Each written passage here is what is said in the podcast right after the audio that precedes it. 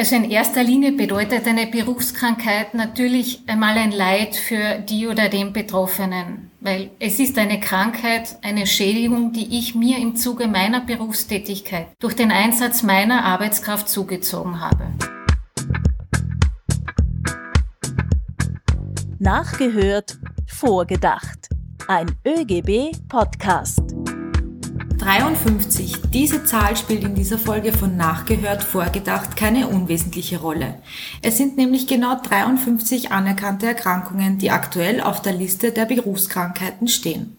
Eine Liste, die seit 2013, wie Kritikerinnen sagen, im Dornröschenschlaf liegt. Hallo und herzlich willkommen. Mein Name ist Barbara Kasper aus der ÖGB Kommunikation. Diese Liste braucht einen dringenden Boost und muss endlich in der aktuellen Arbeitswelt ankommen, so lauten zahlreiche Forderungen auch die des ÖGB. Arbeitnehmerinnen sind auf ein tragfähiges und gerechtes Berufskrankheitenrecht angewiesen. Hallo, auch von mir. Ich bin Peter Leinfellner, ebenfalls aus der ÖGB Kommunikation. Wir wollen in dieser Folge klären, was Berufskrankheiten sind, warum die Liste der Berufskrankheiten dringend aktualisiert gehört und wann Long-Covid als Berufskrankheit anerkannt wird. Wie gewohnt hören wir zu Beginn wieder ein Statement einer Entscheidungsträgerin bzw. eines Entscheidungsträgers nach und denken dann gemeinsam vor, was das für die Arbeitnehmerinnen in unserem Land bedeutet. Hier jetzt ein nachgesprochenes Zitat von Mario Watz. Er ist Obmann der Allgemeinen Unfallversicherungsanstalt AUVA. Sie finanziert Heilbehandlungen und Rehabilitationen nach Arbeitsunfällen und bei Berufskrankheiten. Jeder Arbeitsunfall und jeder Fall einer Berufskrankheit ist einer zu viel. Mit Präventionsarbeit verhindern wir nicht nur menschliches Leid, sondern reduzieren auch die finanzielle Belastung für Unternehmen, Gesundheitswesen und die Volkswirtschaft als Ganzes.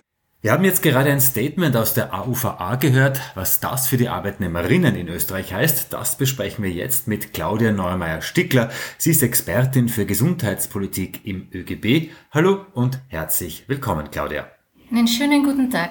Bevor wir beginnen, eine kurze Info. Wir nehmen diese Folge per Internet auf. Bitte um Verständnis, falls die Tonqualität nicht immer ganz optimal ist. So, Claudia, los geht's. Ein Wort ist jetzt immer wieder gefallen. Berufskrankheit. Kannst du uns einmal kurz erklären, was ist das? Eine Berufskrankheit ist eine Krankheit oder auch eine Gesundheitsschädigung, die durch die berufliche Tätigkeit verursacht wird und die auch in der Berufskrankheitenliste des ASVG, also des Allgemeinen Sozialversicherungsgesetzes, angeführt ist, dort ausdrücklich angeführt ist. Bei manchen dieser Erkrankungen sind auch bestimmte Voraussetzungen erforderlich, um als Berufskrankheit zu gelten. Kannst du da ein paar Beispiele nennen? Welche gibt es denn da Berufskrankheiten und ähm, was ist denn die häufigste Berufskrankheit? Wie es schon gesagt wurde, aktuell sind es 53 Berufskrankheiten, die gelistet sind. Manche davon gelten für alle Sparten, alle Unternehmen.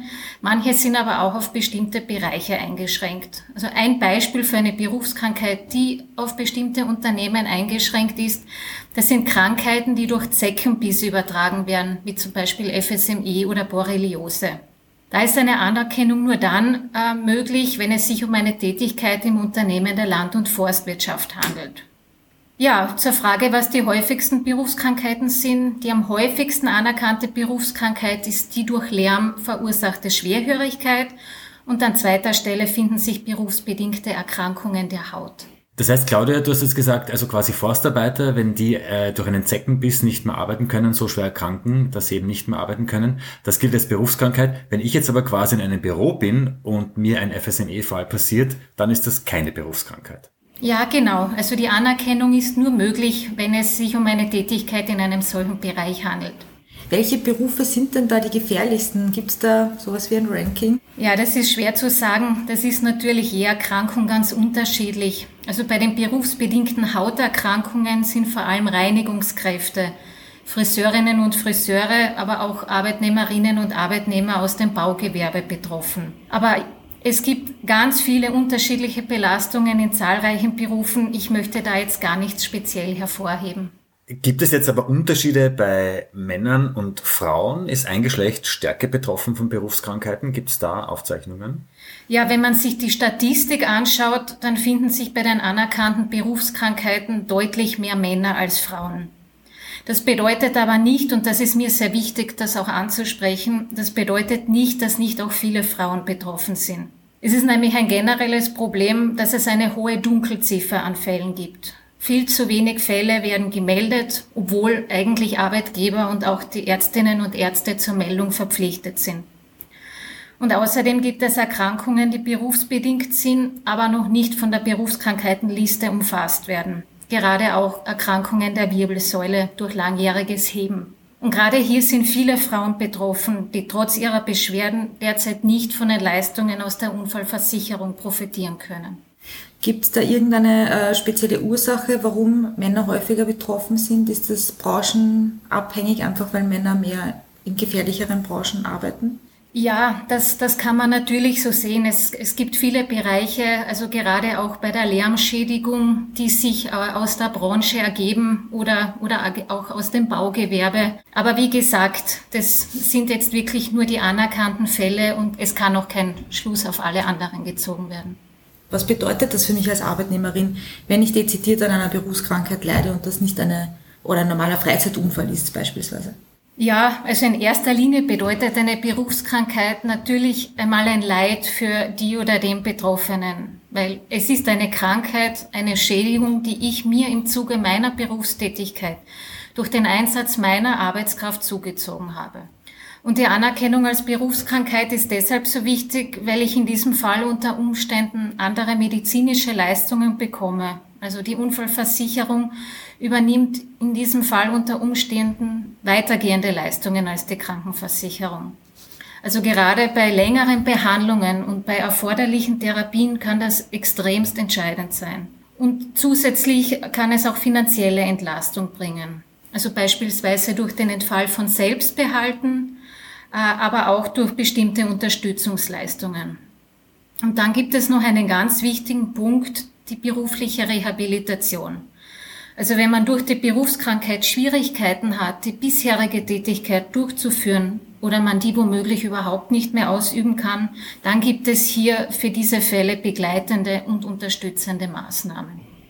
Claudia, wir haben gehört, 53 anerkannte Krankheiten stehen auf der Liste der Berufskrankheiten. Ist jetzt diese Liste deiner Einschätzung nach zeitgemäß oder haben jetzt auch die Digitalisierung, neue Produktionsverfahren oder auch vor allem technische und organisatorische und persönliche Schutzmaßnahmen auch dazu geführt, dass jetzt vielleicht klassische Berufskrankheiten heute so gut wie keine Bedeutung mehr haben? Sprich, dass einige dieser Berufskrankheiten veraltet sind auf dieser Liste? Es gibt wirklich einen großen Modernisierungsbedarf. Also sowohl zur Überarbeitung, was noch erforderlich ist, aber insbesondere zur Erweiterung und zur Anpassung an die, an die jetzigen Gegebenheiten. Die letzte Änderung der Berufskrankheitenliste liegt bereits rund zehn Jahre zurück und auch hier war es nur eine sehr geringfügige Anpassung. Wir fordern deswegen schon sehr lange eine Aktualisierung dieser Liste. Und dazu muss man auch sagen, dieser Anpassungsbedarf umfasst wirklich viele Bereiche. Ja, da scheint uns äh, unser Nachbarland Deutschland, glaube ich, ein bisschen voraus zu sein, weil wenn wir über die Grenze schauen, eben nach Deutschland, dort sind mittlerweile 16 Berufskrankheiten zusätzlich anerkannt, eben auf dieser Berufskrankheitenliste, die, nehme ich mal an, auch für Österreich relevant wären. Wäre eine Ausweitung also sinnvoll, Claudia, oder?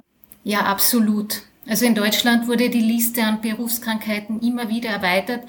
Es sind übrigens mittlerweile bereits schon 18 äh, ähm, Berufskrankheiten, die auch für Österreich relevant wären, weil vor kurzem gab es wieder eine Erweiterung.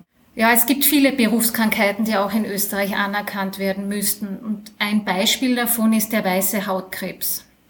Der ist in Deutschland schon seit einigen Jahren eine anerkannte Berufskrankheit. Und ja, ganz einfach und verkürzt gesagt, entsteht dieser oder kann dieser durch UV-Schädigung entstehen und da sind natürlich besonders die Menschen gefährdet, die viel im Freien arbeiten müssen, also die Outdoor-Workerinnen und Outdoor-Worker, wie zum Beispiel Bauarbeiterinnen und Bauarbeiter, Gärtnerinnen und Gärtner, aber auch Fahrradkurier. Also in Österreich handelt es sich dabei sogar um circa 400.000 Menschen, die unter diesem Begriff fallen. Und der weiße Hautkrebs ist ähm, ganz entscheidend, weil in Europa nimmt die Zahl der Neuerkrankungen jedes Jahr um etwa fünf Prozent zu und in Deutschland ist das bereits die zweithäufigste Berufskrankheit. Ein weiteres Beispiel, das mir sehr wichtig ist, sind die bandscheibenbedingten Erkrankungen der Wirbelsäule durch langjähriges Heben oder Tragen von schweren Lasten. Aber diese zwei Beispiele sind einfach wirklich nur Beispiele. Es gibt generell einen sehr hohen Anpassungsbedarf. Jetzt ist es so, dass äh, Interessensvertretungen wie der ÖGB auch darauf pochen, dass eben bestimmte Krankheiten, wie eben auch aktuell Covid-19 oder Long-Covid, auf diese Liste kommen.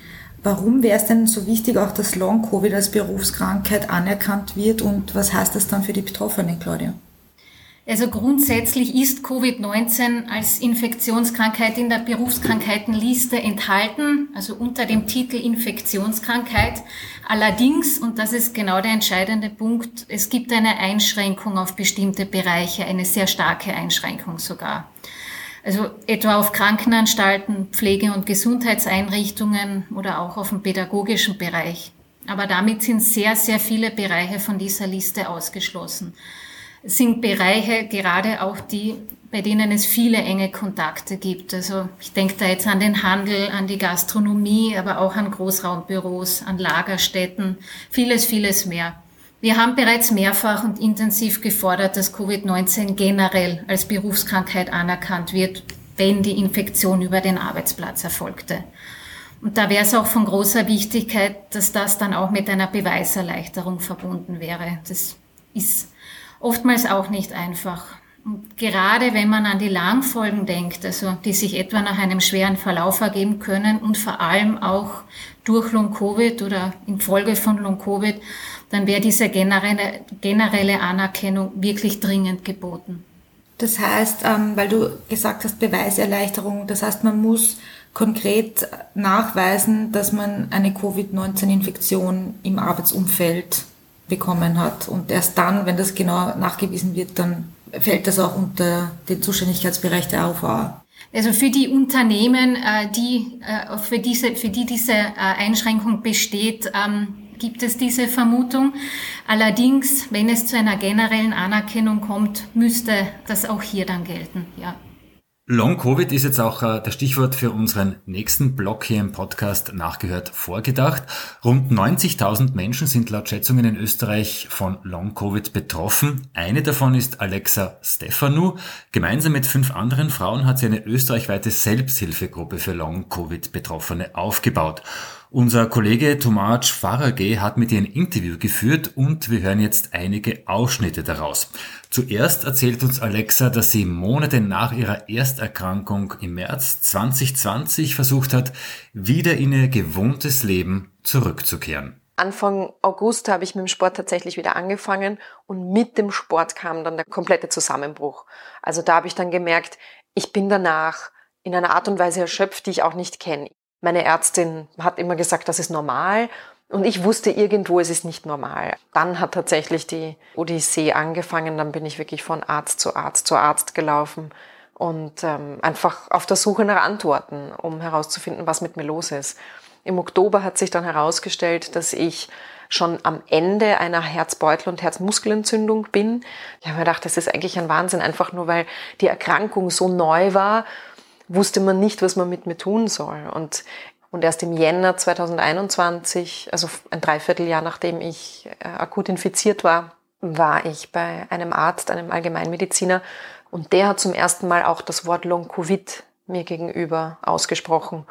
Und ich war so erleichtert, weil ich mir gedacht habe, es ist so toll, endlich eine Antwort zu haben, was ich überhaupt habe. Ja, erst seit Jahresbeginn weiß Alexa also, dass sie an Long-Covid leidet. Ihr Leben ist seit Beginn dieser Krankheit nicht mehr das, was es einmal war, wie sie uns im ÖGB-Interview auch erzählt. Meine Symptome jetzt zum Beispiel, das kann aber bei einem anderen Long-Covid-Patienten wieder ganz anders sein, ist ähm, ein massiver Tinnitus, neurologische Schmerzen im Körper. Ich habe leider sehr oft Kopfschmerzen, hatte ich früher nie. Ich war nie ein, ein Kopfweh-Patient. Das, was aber natürlich am meisten den Alltag auch beeinträchtigt, ist das Fatigue-Syndrom. Das sind Erschöpfungszustände, die einen einfach lahmlegen. Wenn man einen Crash hat, so nennt man das bei Long-Covid, wenn man sich überanstrengt hat und dann einen Crash hat, dann ähm, kommt hier einfach das Fatigue-Syndrom ganz stark in den Vordergrund. Dann muss man sich ausrasten, dann kann man einfach nichts tun, dann hat man Schmerzen, Konzentrationsschwierigkeiten Bett überziehen hat in meinen schlimmen Phasen eineinhalb Stunden gedauert, bis ich wirklich fertig war, weil ich es einfach nicht geschafft habe. Ich bin außer Atem gekommen, ich hatte Atemnot, ich hatte Muskelschmerzen, ähm, mir ist schwindlig geworden. Also ich konnte sowieso einen Teil nur im Sitzen machen. Es ist, es ist einfach wirklich mühsam. Man muss sich für alles genügend Zeit einteilen. Wenn man das aber akzeptiert hat, wenn man eingesehen hat, es ist jetzt so, und das ist auch mein Appell an alle Betroffenen, man muss es einfach irgendwann für den Moment akzeptieren, dann kommt man auch besser damit zurecht. Ausdrückliches Lob gibt es von Alexa für das österreichische Gesundheitssystem. Es sei gut, sagt sie im ÖGB-Interview, aber die Politik und alle Verantwortlichen müssen einen Zahn zulegen und die bestmögliche Versorgung für Long-Covid-Patientinnen sicherstellen. Es steht nämlich viel am Spiel. Also bedenkend, dass ein Long-Covid-Patient in der Rehabilitation wahrscheinlich weniger kostet als ein Long-Covid-Patient, der chronisch krank wird und jahrelang nicht arbeitsfähig ist, muss ich sagen, sollte Österreich genau dahingehend in Zukunft anpacken. Das heißt, die richtige und die zeitgerechte Behandlung für Long-Covid-Patienten, um zu vermeiden, dass einfach Abertausende von Menschen jahrelang unfähig sind zu arbeiten. So wie bei mir und, und ich spreche für viele, viele andere Frauen und Männer, die immer 120 Prozent gegeben haben. Und plötzlich von einem Tag auf den anderen geht fast nichts mehr. Ich bin jetzt schon froh, wenn ich den Tag, wie ich ihn mir plane, auch durchführen kann. Und ich plane den Tag nicht so wie früher. Früher habe ich keine Rücksicht genommen auf Energien, die ich hatte, weil ich hatte für alles Energie. Und wenn ich einen Tag habe, wo ich vier bis sechs Stunden aktiv sein kann, finde ich das jetzt schon großartig. Im Vergleich zu früher darf man gar nicht drüber nachdenken. Es ist natürlich ein Tropfen auf den heißen Stein. Ja, das ist wirklich unvorstellbar, wenn man das hört für Menschen, die nicht an Long-Covid leiden. Das war jetzt ein kurzer Einblick in Alexas Geschichte. Sie erzählt diese Geschichte, um Aufmerksamkeit auf eine neue Erkrankung zu lenken, die einfach nur anerkannt werden will. Den Link zu Alexas Selbsthilfegruppe, den gibt es in unseren Shownotes beziehungsweise auch auf der ÖGB Homepage. Ja, und jetzt zurück zu unserer Expertin Claudia Neumeier-Stickler. Wir haben jetzt sehr viel äh, über Berufskrankheiten gesprochen, welche es da gibt, äh, wie die AUVA damit auch ähm, im Zusammenhang steht. Und eine Frage, die uns auch noch beschäftigt, ist, wie schafft es denn eine Krankheit auf diese Liste der Berufskrankheiten und wer entscheidet das auf welcher Basis? Wie kommt das zustande?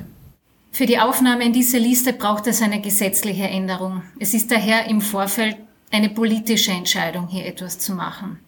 Es gibt kein definiertes Prozedere, nach welchen medizinischen und wissenschaftlichen Kriterien die Berufskrankheitenliste zu fassen ist. Auch hier gibt es einen großen Unterschied zu Deutschland. Dort gibt es einen ärztlichen Sachverständigenbeirat, der wissenschaftliche Empfehlungen und Stellungnahmen zu Berufskrankheiten erarbeitet und dann auf dieser Basis das zuständige Bundesministerium bei der Entscheidungsfindung unterstützt. So etwas fehlt bislang in Österreich. Im aktuellen Regierungsprogramm äh, gibt es auch eine Überschrift und die sagt kurz und knapp, Modernisierung der Liste der Berufskrankheiten ist ein Vorhaben. Ich kann mich jetzt nicht gut erinnern, vielleicht, oder vielleicht habe ich auch was übersehen, aber bis hier ist da noch nicht sehr viel, oder? Nein, derzeit sehen wir hier überhaupt keine Aktivitäten. Also ich fürchte, passiert ist noch nichts. Äh, auch auf unsere Forderungen wurde bislang überhaupt nicht reagiert. Es bleibt zu hoffen, dass man hier den Handlungsbedarf jetzt wirklich rasch erkennt und endlich in die Gänge kommt.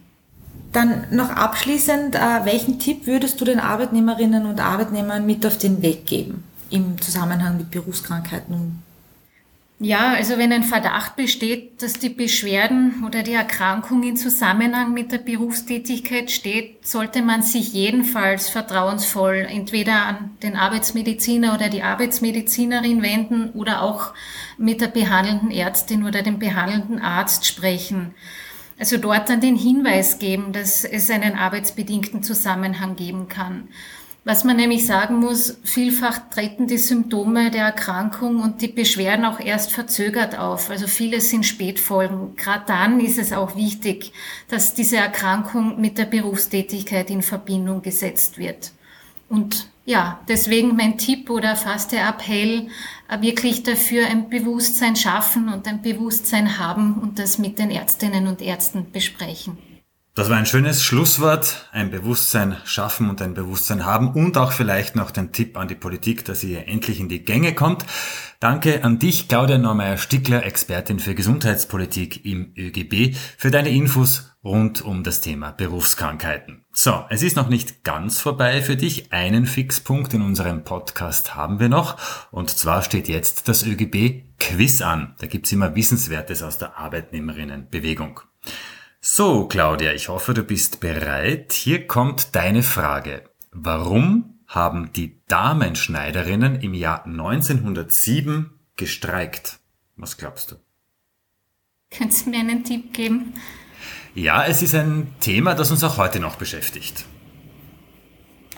Ja, es waren sicher bessere Arbeitsbedingungen und auch ein erhöhter Lohn, der gefordert wurde. Ja, da bist du auf einem sehr, sehr guten Weg. Hier ist die Antwort, weil die Arbeitgeber die Löhne der Männer erhöhen wollten, aber nicht die der Frauen, haben in Wien 6500 Frauen gestreikt und sie waren auch erfolgreich. Sie haben dann nämlich, wie auch die Männer, eine Lohnerhöhung von 15 Prozent bekommen und auch einen Überstunden Zuschlag, den hat es damals auch noch gegeben und die Feiertage mussten auch noch voll bezahlt werden. Also die Frauen haben hier einen Sieg auf ganzer Linie eingefahren. Das war das ÖGB Quiz und damit sage ich ganz, ganz herzlichen Dank, Claudia, an dich, dass du heute unser Gast warst. Vielen herzlichen Dank für die Einladung. Ja, und das war nachgehört vorgedacht ein ÖGB-Podcast. Über welche Apps oder Internetseiten ihr uns auch hört, bitte auf Abonnieren oder Folgen klicken. Den ÖGB findet ihr selbstverständlich auch auf Facebook, Instagram und Twitter.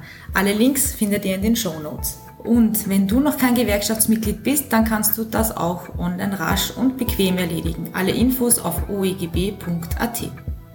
Wir verabschieden uns bis zur nächsten Folge, wenn wieder nachgehört und mit einem Gast vorgedacht wird.